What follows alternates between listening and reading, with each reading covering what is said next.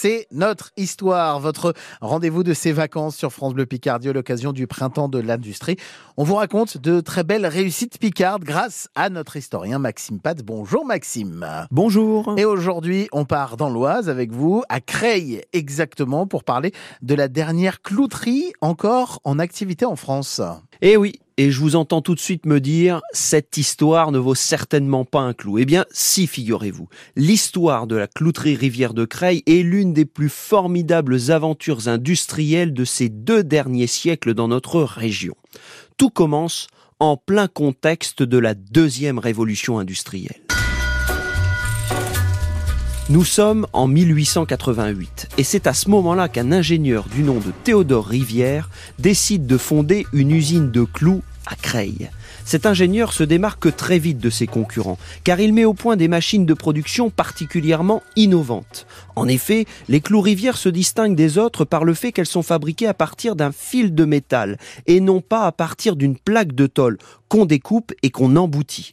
Et ce savoir-faire de fabrication permet à la clouterie rivière de faire à la fois des clous de meilleure qualité, mais aussi qui se réalisent plus rapidement. Il y a une plus grosse productivité. Et on imagine, Maxime, que le succès est tout de suite au rendez-vous. Vous imaginez bien, en effet. Et puis, je vous ai parlé de Théodore Rivière, le fondateur, mais vous le savez très bien, derrière le succès d'un grand homme se cache souvent une femme brillante. Eh bien, c'était le cas de Marie Rivière, la femme de Théodore. C'est elle qui a donné un tournant international à l'entreprise crayoise.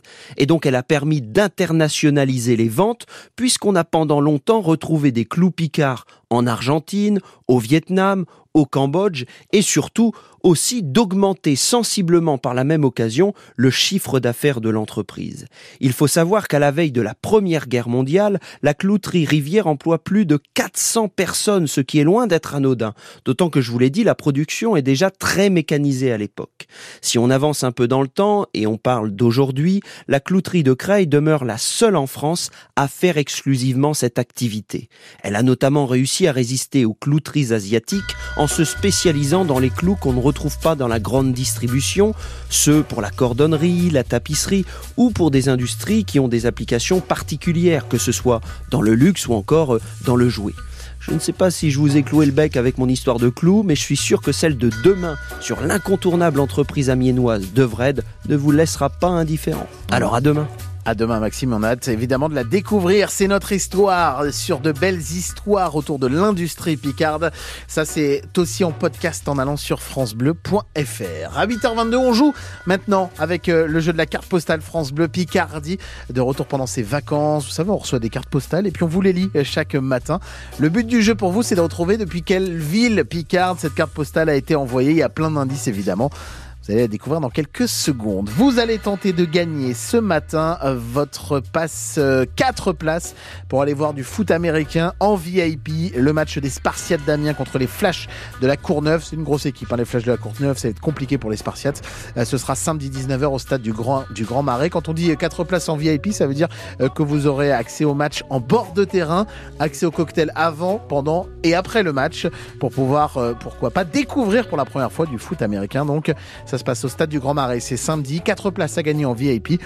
D'où a été envoyée cette carte postale Coucou France Bleu Picardie. Nous sommes au nord de la Somme, le long de la départementale 925 qui va à Abbeville. Un peu plus de 300 habitants dans ce village, un village qui tiendrait son nom du premier propriétaire d'une villa franque.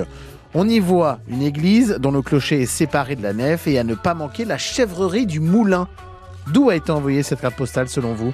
Il suffit de nous appeler maintenant au 03 22 92 58 58 pour faire votre proposition et repartir avec vos quatre places pour aller voir les Spartiates d'Amiens en VIP avec le cocktail, avec euh, le match au bord du terrain.